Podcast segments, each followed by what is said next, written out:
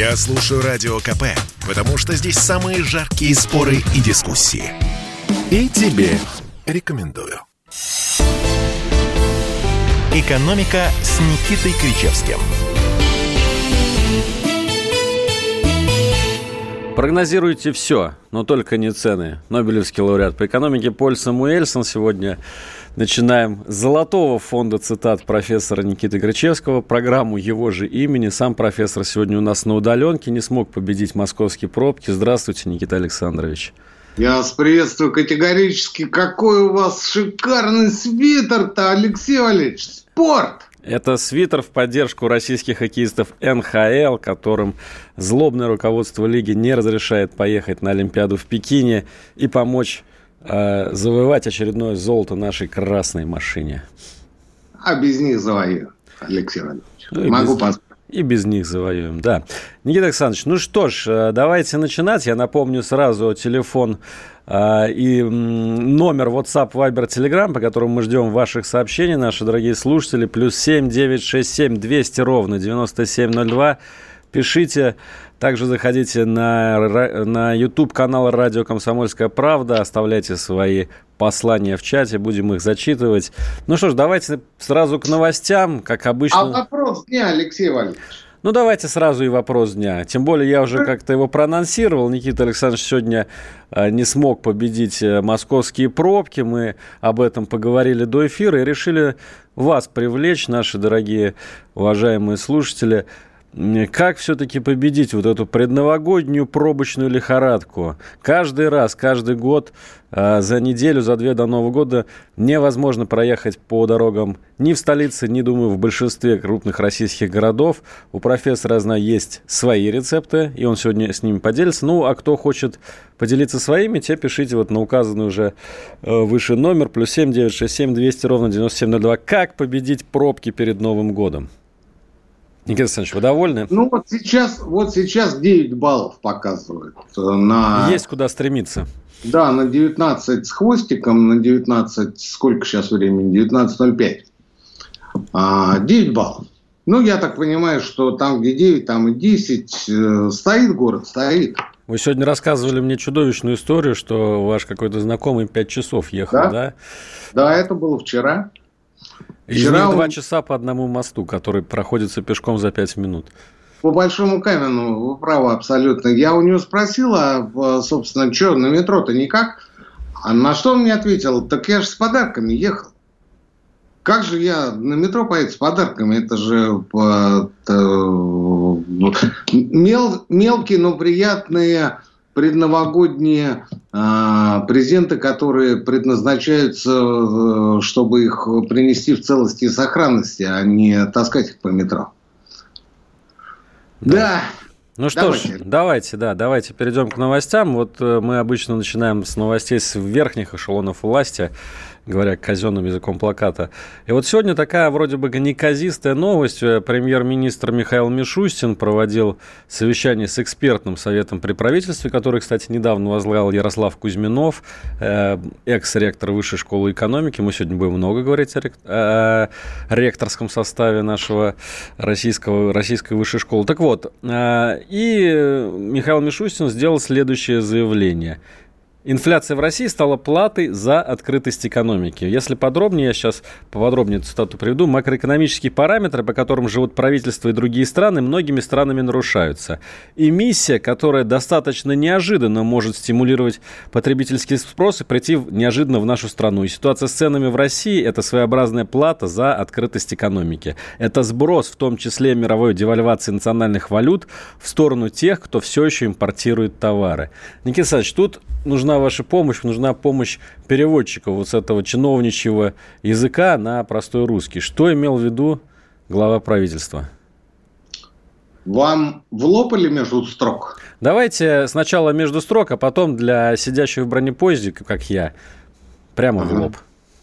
Слушайте, ну, если между строк, то вполне вероятно в следующем году нас ожидает закрытие экономическое закрытие границ, и будет это обусловлено и объяснено нам тем, что а, в значительной степени импортируется инфляция, и поэтому здесь нужно быть очень аккуратным и Соответственно, Соответственно, держать ухо востро, а границу на замке, давайте так говорить. В этом нет ничего плохого, в этом, в общем-то, есть некое предупреждение а, нам всем, особенно бизнесу, который сейчас нас слушает, э, по поводу того, что в следующем году у вас будут э, для кого-то приятно, а для кого-то не очень а, изменения в системе внешней торговли. То есть это, это новый железный занавес, правильно?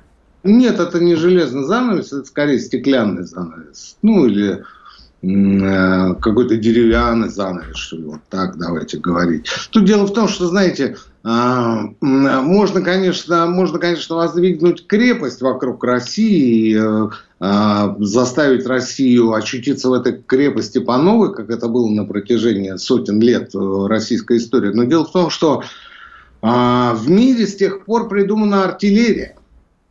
И эти крепости сегодня уже не актуальны. И вот давайте, давайте говорить, давайте говорить по поводу, давайте говорить по поводу тех самых крепостей, артиллерии и внешней торговли. А, ну, предположим, а, предположим, запретили или ограничили поставки турецких помидор. Ну, так есть же Азербайджан. Без каких-либо проблем это та самая экономическая артиллерия, о которой я говорю, без каких-либо проблем через Азербайджан, естественно, с более высокими транзакционными издержками и логистическими затратами, но э, эта продукция окажется на территории России э, через Дагестан, например, через Среднюю полосу и далее в столице нашей Родины. Более того, Это есть же еще и белорусские креветки, вот о чем я вам хочу напомнить. Мало того, что азербайджанские томаты. Ну, э, вести томаты через Белоруссию, это делать большой крюк через Азербайджан гораздо, гораздо ближе. Я это к чему? Я к тому, что против крепостей давным-давно изобретена артиллерия, экономическая артиллерия, поэтому тут надо, я еще раз повторяю, держать ухо востро тем, кто занимается бизнесом, кто занимается внешнеэкономической деятельностью, потому как если будут изменения – и изменения не очень приятные, вы столкнетесь с тем, что вы будете звонить к нам на радио и говорить, а что же вы тогда в конце декабря нам не, не рассказали, что и как нам делать, и как нам жить, как нам действовать, как нам вести бизнес. Ну, ребятушки дорогие, мы же общих советов-то не даем, у нас программа немного другая. Вот. А то, что касается в лоб, э, Мишустин абсолютно прав. Мишустин прав, потому что в значительной степени инфляция действительно импортировалась в этом году. Это общепризнанное обстоятельство. И а, предваряя нашу следующую тему, я должен сказать, что есть одна страна в мире и один президент в мире, который творчески подошел к противостоянию с а, импортируемой инфляцией и просто девальвировал свою национальную валюту. Как называется эта республика, Алексей Валерьевич? Турецкая республика. Вот так вот, дорогой мой. А, Никита Александрович, ну все-таки я вот хочу еще один вопрос вам задать. Я чего-то не понимаю. Вот если закрыть границы, да, разве это не приведет к росту цен на внутреннем рынке? Мы ведь это уже проходили, например, с сыром, да, когда... Стоп, стоп, стоп, стоп, стоп, стоп. Ни, ни о каком закрытии границы речь не идет, идти не будет, я вас умоляю. Ни в коем случае не надо пугать народ тем, что вот мы со следующего года не сможем там э, покупать иностранные дезодоранты или там стельки для обуви. Не Айфоны. надо, не надо. Не сможем покупать. Про iPhone я даже не говорю. Помимо iPhone есть еще Samsung, есть еще продукция китайского производителя, да, который пользуется все больше и больше наших с вами сограждан. Я о другом. Я о том, что а, вполне вероятно будут повышены ставки ввозных или вывозных таможенных пошлин. Вот это гораздо более эффективный метод, нежели чем полное закрытие границы, об, опускание, ну, еще раз повторюсь, не железного, а стеклянного занавеса. И, кроме того, мы же, э, повторяю еще раз, мы же понимаем, и Мишустин тоже прекрасно понимает, что э, крепости сегодня не актуальны. Они могут быть разнесены достаточно быстро. Кстати говоря, белорусские креветки – это вот как раз тот самый показатель, то самое свидетельство артиллерийских ядер, о которых я говорил в самом начале. Я сейчас, я сейчас попробую еще раз поиграть в настоящего экономиста и выскажу следующий тезис. Ведь у нас в этом году во многом внутренний спрос вырос, а, а вслед за ним и цены из-за того, что многие люди не поехали за границу отдыхать, туда, куда они тратят обычно деньги. И в результате там какие-то 3, 4, 5 миллиардов рублей были дополнительно потрачены на внутреннем рынке. Отсюда огромные, дикие, невероятные конские цены на отели в Сочи. Отсюда э, рост потребления товаров роскоши. Получается, что вся вот эта вот изоляционистская политика, она все-таки приводит совершенно к обратным эффектам. Ну, знаете, да, ровно такая ситуация сегодня во всех э, странах мира, во всех крупных странах мира. И куда вы не плюнете, там, вы плюнете в Америку, плюнете в ненавистную Европу, ради бога, куда хотите, там везде все одинаково. Услуги практически весь этот год не потреблялись. В то же время деньги у людей а, были а, очень часто не, в не меньших, а в больших количествах по сравнению с допандемийным периодом. Куда эти деньги тратить? Можно, конечно, погашать кредиты, можно откладывать, а можно тратить. И тратить на товары длительного пользования. Но ведь мы же привыкли тратить и на услуги. А услуги, вы абсолютно правильно сказали, а, в том числе и туризм.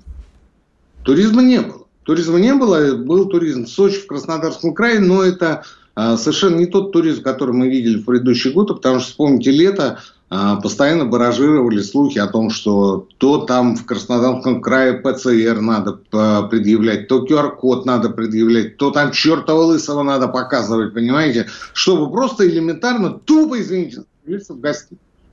Друзья, у нас сейчас пауза в нашем эфире. Пару минут отвлечемся на рекламу и новости, и потом возвращаемся к вам. Никита Крычевский, Алексей Иванов. Это спорт неприкрытый и не скучный. Спорт, в котором есть жизнь. Спорт, который говорит с тобой как друг. Разный, всесторонний, всеобъемлющий. Новый портал о спорте – sportkp.ru О спорте, как о жизни. «Экономика» с Никитой Кричевским – Никита Крычевский, Алексей Иванов снова с вами в прямом эфире. Друзья, поактивнее давайте пишем свои варианты ответов на вопрос дня. Вопрос дня сегодня такой, как нам победить проблему пробок в России, автомобильных, ну, в частности, пробок перед Новым годом. Расширяем дороги, пересаживаем всех на общественный транспорт или меняем, может быть, власть. Плюс 7 967 200 ровно 9702. WhatsApp, Viber, Telegram. Ждем ваших сообщений здесь, а также в YouTube-канале «Радио Комсомольская правда» в чате. Никита Александрович, ну что, давайте, наверное, перейдем к следующей теме. Э, про ректоров университетов. Сегодня это худшая, наверное, профессия в стране, ну, если, по крайней мере, судить по новостным заголовкам. Я, пожалуй, зачитаю.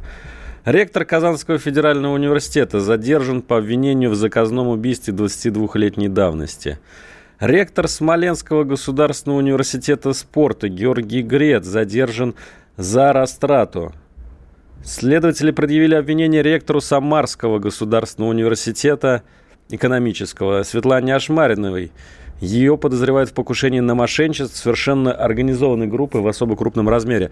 Это только за последние дни. Как вишенка на торте новость о назначении проректора Высшей школы экономики, бывшего начальника ФСБ по Белгородской области, тоже, как мне кажется, показательная история. Что происходит в академическом сообществе, вам совершенно не чуждым.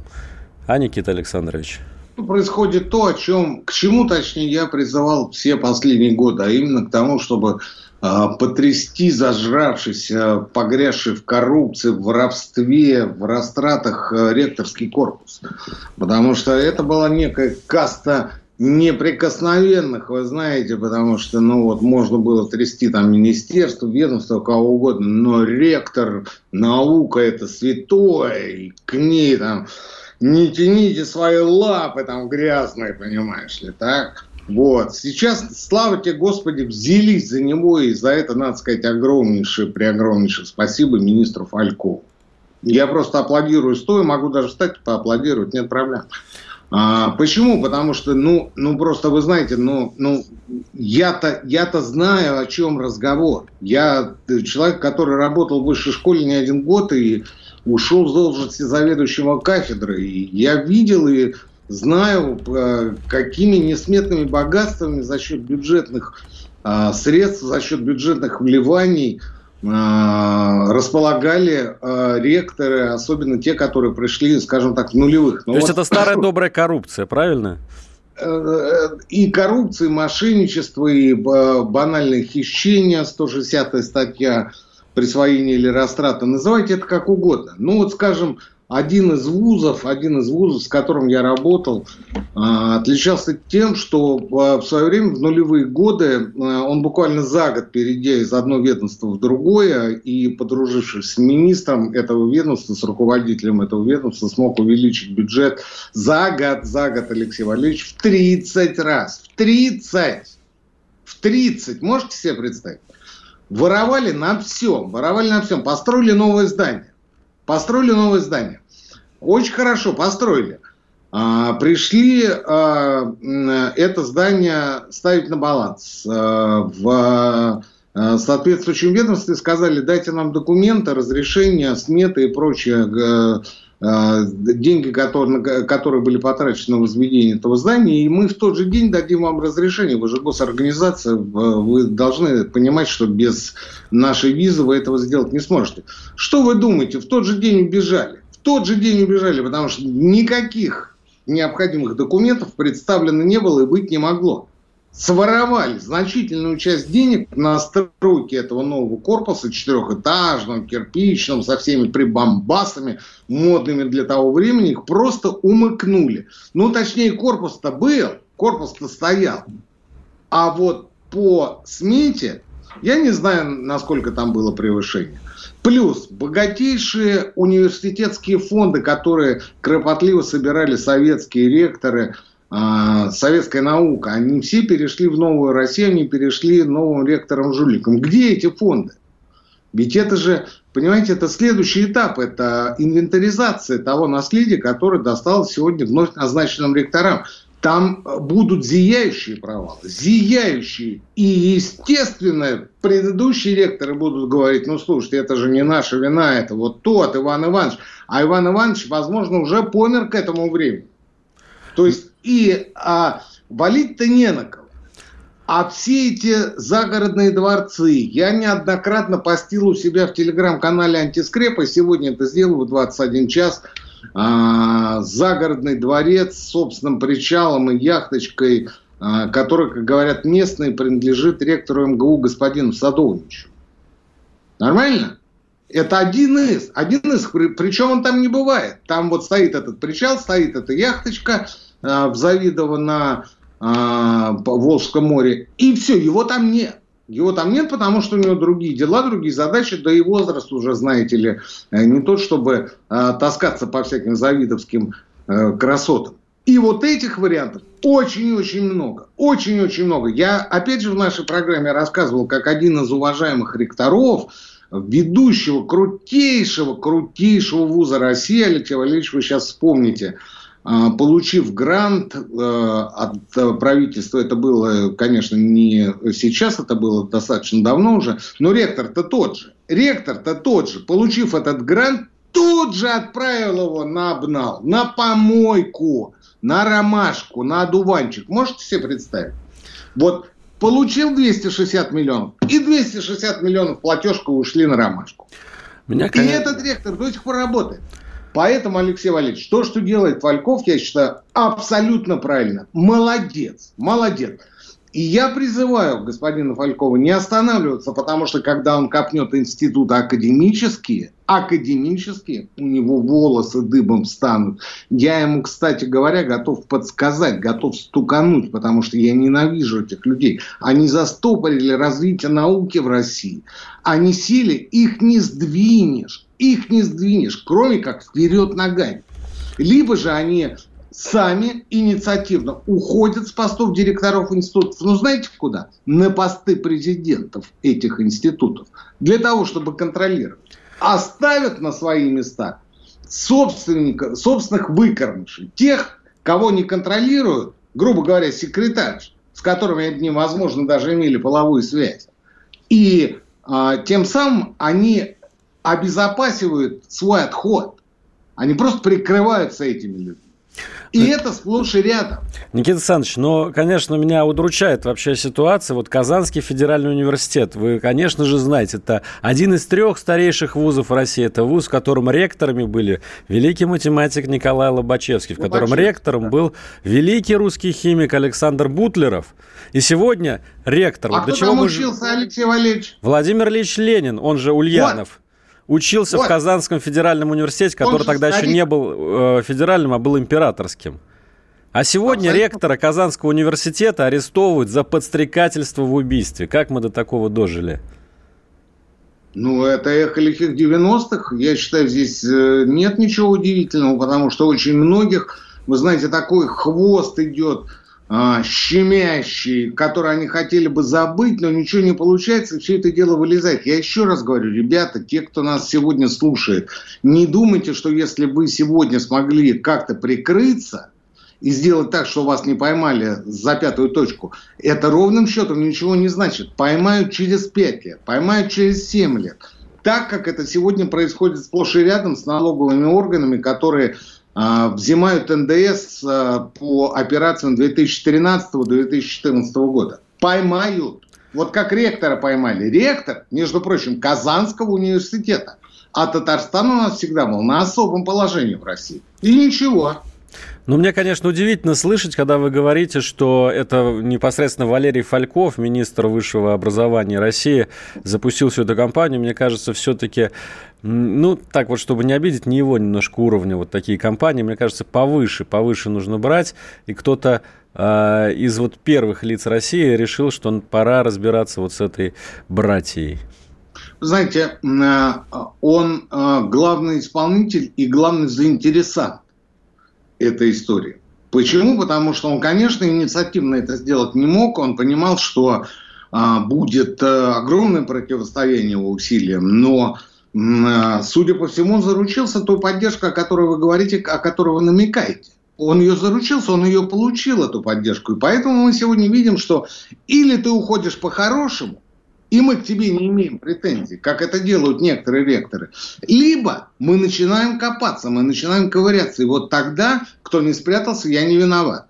Кстати говоря, не факт, если ты уйдешь по-хорошему, если, не, если всплывет вот криминал, подобный Татарстанскому, не факт, что мы э, к тебе не придем. Это абсолютно ничего не значит.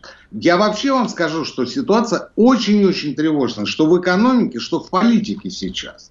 Очень тревожно. Доходит до того, что те самые либералы, которые когда-то убежали из страны, сейчас сидят, смотрят через Твиттер и через новости о том, что происходит в России, и говорят, ну вот видите, только за сегодня арестовали или сняли четырех ректоров. А, э, значит, прыть репрессивная остановиться. Никита Александрович, пора уходить на новости, закончим после небольшого перерыва. Внимание! В этой программе вы не услышите клише, банальности, стереотипов и надуманных тем. У ведущего радио КП публициста Сергея Мардана только настоящие эмоции, крепкие слова, важные новости и железобетонная аргументация. Источником всех мировых бед является коррупция. Вам и не снилось. Вот Владимиру Ленину такой даже представиться не могло. Ни в 905 году, ни в 917. О том, что оказывается классовая борьба, там, или, не знаю, там, неразрешимые конфликты между империалистическими державами объясняются настолько примитивно и просто. Банальной коррупцией. Программу Сергея Мардана слушайте каждый будний день в 8 утра и в 10 вечера по московскому времени на радио «Комсомольская правда». Вот вы узнали такое слово «гонза журналистика». Это совсем не раздел на Порнхабе, это оказалось что-то другое. «Экономика» с Никитой Кричевским. Друзья, мы продолжаем. Никита Кричевский, Алексей Иванов в прямом эфире. Проблемы с пробками решаются при помощи штопора, пишет наш остроумный слушатель Юрий.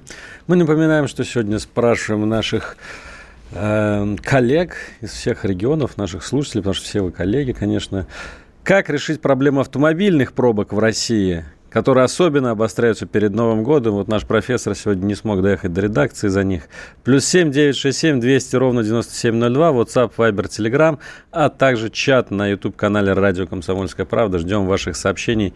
Именно там уже, кстати, есть и более серьезный ответ. Никита Александрович, хотите, зачитаю парочку? Давайте, давайте, с удовольствием.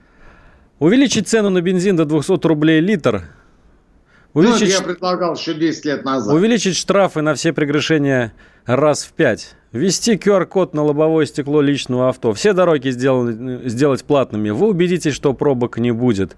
Пишет наш слушатель из Ханты-Мансийского автономного округа Югра, который, как известно, один из самых богатых регионов России. Поддерживайте. Ну, это Степ, Алексей Валерьевич, это Степ. Давайте прям по пунктам, если хотите, или не будем заморачиваться, прям по своей поездке пойдем. Давайте э, пока э, объявим продолжение нашего вот голосования, сбора комментариев. Да, Плюс семь девять шесть семь двести ровно девяносто семь ноль два. У кого есть еще какие-то рецепты, как победить автомобильные пробки в России, вы нам пишите, мы в заключительной части нашей передачи будем их все обсуждать. А пока я предлагаю обсудить Турцию. Турция все-таки, вот Турецкая республика, Эрдоган, вы уже анонсировали, не чужая нам страна, прямо скажем, хотя бы потому, что туда ежегодно ездят, ну там, я не помню, порядка 7-8 миллионов российских туристов. Даже на Новый год туда собираются поехать порядка 500, что ли, тысяч граждан, я сегодня Нет, 50, читал. 50. 50, да? 50. Ну, 50 тысяч граждан. Хорошо, тоже ну, немало. Вот, вот год такой э, тревожный, плюс, э, плюс Турция это все-таки не место для новогоднего отдыха. Там в это, в это время холодно, морозно, штормит, знаете ли. Там э, дожди идут. Ну, вот спать хорошо, в отеле пребывать хорошо, в качалку захаживать неплохо. Вечером э, подтягивать что-нибудь запретное или не очень запретное и танцевать на дискотеке. Других вариантов нет, там не погуляешь. Штор, штормит, штормит на самом деле сейчас турецкую экономику. Вот, вот волатильность, извините уже за это слово, Ничего. турецкой лиры, она сравнима Слушай, только с волатильностью цен газа на спотовом рынке. Нет, нет, нет, нет, нет, нет, нет, нет. Даже, даже не вздумайте сравнивать больше ни с кем, считайте, что этого не слышал. Почему? Потому что а, да, лира э, девальвировалась, девальвировалась, скажем, там с 10-11 лир за доллар до 18 в моменте. А вчера она, э, ну, было и меньше, было и меньше, я говорю об, об этом годе. Э, в, вчера она укрепилась до 12, и, в общем, э, как бы острота проблемы спала, но э, ситуация совершенно в другом. Ситуация в том, что Э, ну, я, наверное, единственный э, в России э, специалист, который понимает, что такое инфляция и что такое инновации. Ну, простите за грубое бранное слово экономист, да, вот, который, который сказал, что в том, что происходит в Турции, ничего плохого нет для Турции. Мера вынужденная, мера неприятная, но мера ни в коем случае не смертельная, больше того, это мера, которая приведет к оздоровлению турецкой экономики и приведет к тому, что экономика будет расти и будет расти очень хорошо. Я об этом написал у себя в телеграм-канале Антискрепа в субботу. Это было пять дней назад, даже четыре дня назад, в субботу. А, я был единственным, кто высказал э, такую точку зрения. Почему? Потому что все остальные считали, что это какой-то валютный коллапс, это ужас, это ад и прочее. В то же время никто не озадачился тем, чтобы посмотреть, а как себя чувствует турецкая экономика, как себя чувствует турецкое правительство. И вот если бы эти люди, эти все олухи, прости господи, посмотрели бы, они бы увидели, что золотовалютные резервы Турции составляют чуть больше 100 миллиардов долларов, а долгов у турецкого правительства и внешних, и внутренних почти на 700 миллиардов. Вопрос. Если вдруг, не дай бог, а, предъявят все а, или даже половину этих обязательств к оплате, а чем будет расплачиваться Эрдоган? Ответа на этот вопрос нет. Это банкротство. Это банкротство. Вы понимаете, о чем разговор? А вы о каком-то курсе говорите. Дальше. Дальше. Турецкая экономика – это экономика внутренне самодостаточная. Львиную долю продуктов питания, львиную долю ширпотреба Турция производит сама. Более того, им экспортирует его. Она не... Вот мы только что говорили о помидорах. Она не закупает э, э, то, что закупает Россия или какие-то другие страны, которые э, чересчур открыты, как сегодня сказал Михаил Мишустин, для э, мировых экономических ветров. Она это делает сама. Что она экспортирует? Она экспортирует промышленную продукцию. Это нефтепродукты, это, вы не поверите, автомобили и грузовики, это изделия из золота. Далее я остановлюсь, продолжать не буду. Ведущие торговые партнеры, помимо России, Германия, США, Италия, Китай. А если говорить о поставках нефти в Турцию, то это Ирак. То это Ирак. Они гонят в Турцию сырую нефть, Турция перерабатывает эту нефть и в виде нефтепродуктов, бензина, мазута и прочего отправляет это дело дальше на экспорт. Плюс ко всему, Турция, как вы, может быть, помните, а может быть и не знаете, строит при помощи Росатома большую атомную электростанцию, которая будет работать и генерировать избыточную для Турции электроэнергию. Избыточную. Куда будет девать Турция эту энергию? Правильно, продавать. Продавать. Но курс все последние годы был чересчур завышенным. Курс турецкой лиры. И это негативно отражалось на темпах экономического роста, это негативно отражалось на создании рабочих мест, это негативно отражалось на э, налогах, которые поступали в турецкий бюджет. Что в этой ситуации нужно было делать? Эрдоган абсолютно прав, когда сказал, хватит, мы будем ослаблять национальную валюту. Что вы думаете? Я в субботу в антискрепе об этом написал. В понедельник вышла статистика по ведущим странам о темпах экономического роста в третьем квартале по сравнению с аналогичным периодом 2019 года. Так что вы думаете, Турция оказалась абсолютным лидером? Около 15% за квартал. На втором месте Китай в районе 9%. Что касается России, ОСР, США, Японии, это плюс-минус ноль, друзья мои. Плюс-минус ноль. Можете себе представить? А Турция около 15%. Мало того, в этом году прогнозируют рост экономики Турции на 9%. Это то, что сделал Эрдоган. А что значит рост экономики на 9%? Это значит создание новых рабочих мест. Это значит дополнительные э, доходы в бюджет. Это значит уменьшение государственного долга внешнего и внутреннего. Это значит повышение уровня и качества жизни. Повторюсь еще раз, меры вынужденные. Брать пример с Эрдогана не надо. Но если уж вы хотите рулить экономикой, берите конкретную область, конкретный регион, конкретную страну, конкретное предприятие, конкретный исторический промежуток времени, скажем, сейчас. Сопоставляйте это с внешними причинами и с внутренними противоречиями. И уже на основании этого делайте вывод, куда идти. Общепризнанных на всю земную поверхность рецептов не бывает. Не бывает.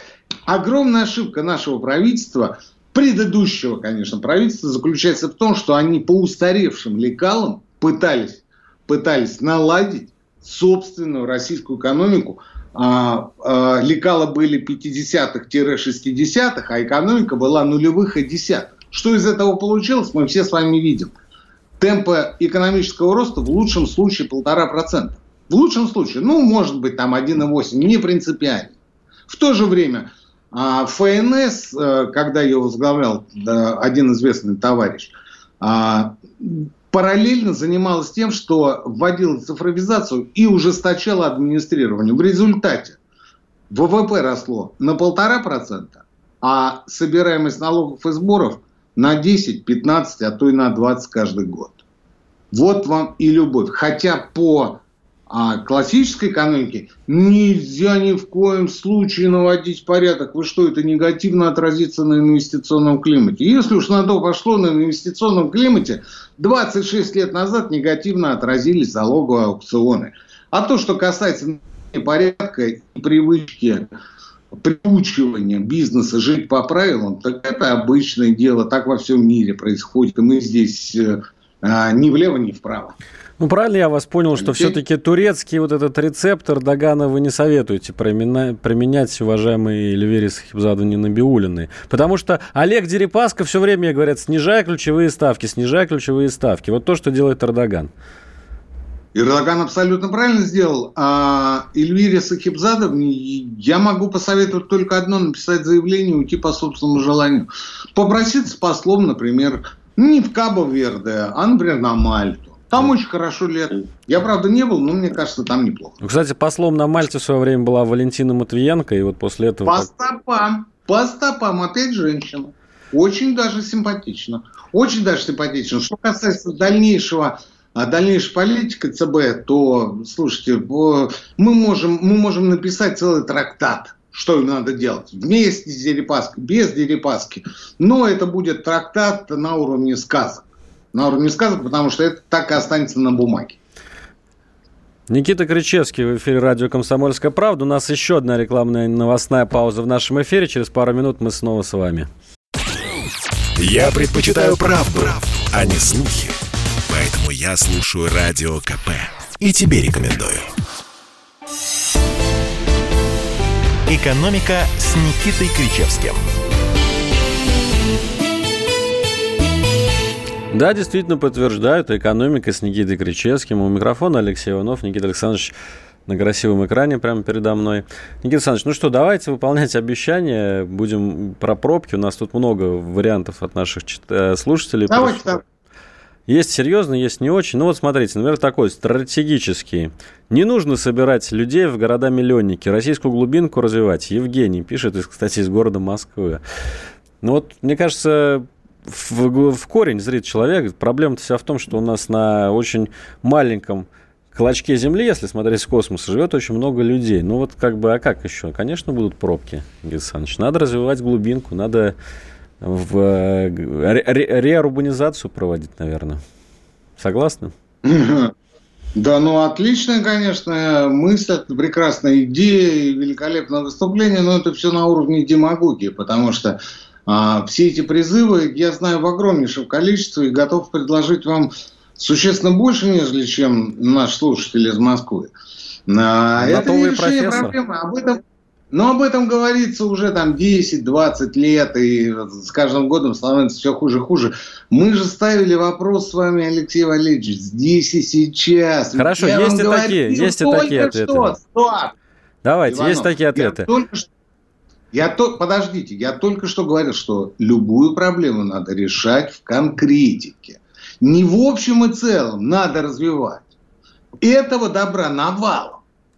А вот конкретно в Москве или в Краснодаре 22 декабря 2021 года, чтобы в 2022 году этого не повторилось. Итак, понедельник, среда, пятница. Въезд в город авто с нечетными номерами. Вторник, четверг, суббота авто с четными номерами. В воскресенье могут ездить все. Такой рецепт. Ну, как вы будете проверять, э, кто въезжает в Москву, если, например, там на Ленинград, там шестиполосное движение в каждую сторону? Так у нас есть на как то мог? камеры фото-видеофиксации. Ну, хорошо, э, вычислили. Дальше что? ГИБДД есть, в конце концов. Ну да, ну то есть вы понимаете, что административные издержки будут куда выше, нежели чем а, выгоды от отсутствия или уменьшения пробок. Кстати говоря, пробки-то не уменьшатся.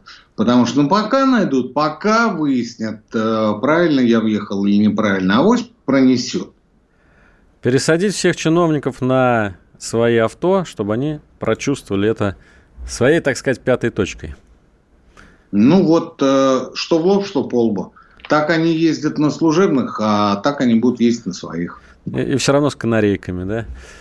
По Кутузовскому проспекту. Поразделительно, я бы так сказал.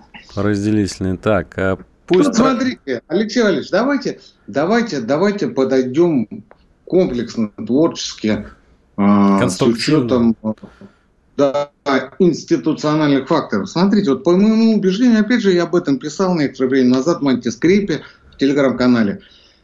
А, все это продолжение нашего менталитета. Что я имею в виду? Я имею в виду святки. Я имею в виду святки. Ах, вот зашли как издалека. Языческую дохристианскую забаву. То есть есть приблизительно две недели а, от Рождества до Крещения, когда люди ходят друг к другу в гости, дурачатся, пьянствуют, празднуют. Тут же Новый год, тут же презентики, тут же колядки, тут же все. Кстати говоря, в, в святочный период запрещалось всеми канонами жениться, выходить замуж. Да? Вот дальше случилось то, что мы отошли от православной религии. Дальше случилось то, что у нас перенесли календарь, был старый стиль, стал новый, а менталитет остался прежним. И мы по-прежнему бесимся в эти дни. То есть Календарь-то ушел, а мы бесимся по-старому. И это не вытравишь ничем. Это не вытравишь ничем. Потому что это многолетняя традиция, многолетняя привычка, передающаяся из поколения в поколение. Потому что надо съездить, надо поздравить, надо купить то, все. И все это нужно сделать приблизительно за 10 дней, за 2 недели. Ну вот у нас немножко изменилась ситуация до Нового года, потому что после Нового года ты как бы считаешь, что ты все сделал. Я в этой связи понимаю, что бороться с ветром бесполезно. Это все равно, что плюнуть против него. Попадет, опять же, в тебя. А вот что можно сделать? И вот здесь целый простор для того, чтобы а, люди, которые стоят во главе крупнейших российских городов, задумались об этом. Вот я, например, считаю, что в последние две недели перед Новым годом нужно резко, кратно, чуть ли не в 10 раз увеличить э, тарифы на парковку в центральной части города. Ну, вот сейчас вот максимум 400 рублей, да, или там 450, я не знаю, у меня а, освобождение, поскольку я многодетный. А, надо сделать 4, 4500 рублей. Какая-то антинародная ну, мера у вас, профессор. Это не антинародная, это ровно на две недели. И параллельно в то же время либо снизить минимум в два раза, либо вообще отменить плату за проезд в общественном транспорте. Вот и Понимаете? Не просто увеличить, а увеличить связки. Ну, я себе представляю сразу, сколько, какая толчая будет в этих автобусах несчастных, электробусах, трамваях. Это будет вот как, э, знаете, в, в хронике сталинских лет, когда там люди на подножках трамвая едут. Вот представляете, это будет еще большее народное негодование. Вы знаете, это приведет к тому, что э, людской поток поток потребителей просто рассосется. Потому что значительная часть публики 20 раз подумает, прежде чем соваться в центр. Что на машине, что на метро, что на чем бы, на чем бы то ни было. Они пойдут по своим э, региональным торговым центрам, которые ничем не отличаются от того же ЦУМа. Понимаете, там везде продаются, иногда, крайне редко, но все-таки продаются реплики. Реплики, Алексей Валерьевич, реплики. Расшифровывать, расшифровывать эту фразу мы дальше не будем. Но вот это те варианты, которые, ну, буквально на поверхности. Понимаете, в чем дело? Ну, буквально на поверхности. Дальше. А почему бы не установить рекомендательно круглосуточную работу а, торговых центров последние, скажем, 10 дней или 2 недели перед Новым годом? Почему бы это не сделать? Ведь это же элементарно, Ватсон. Это же элементарно. Да, это сопряжено с определенными затратами. Но ведь мэрия же может порекомендовать это сделать. А почему нет? Почему они закрываются, скажем, в 11 вечера, когда люди в 11 вечера могут более-менее свободно начинать ездить по столице и по другим крупным городам? И вот таких вариантов очень-очень много.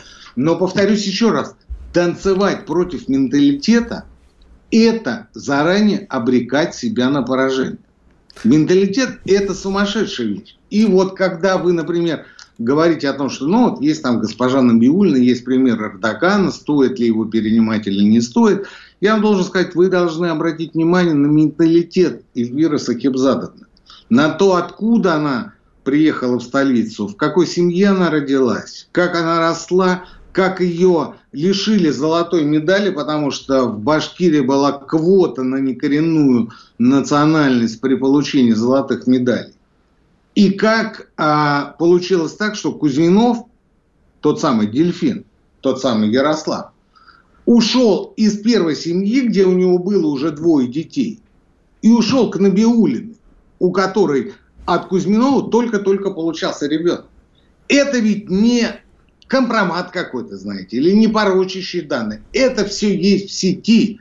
И это говорит о менталитете человека. Ну, слушайте, ну возьмите, просто сядьте, посоветуйтесь с людьми, о чем это говорит. И вы поймете, что, что а, там 40 лет назад, когда Набиулина только-только приехала в Москву, что сейчас она ставит на карту все.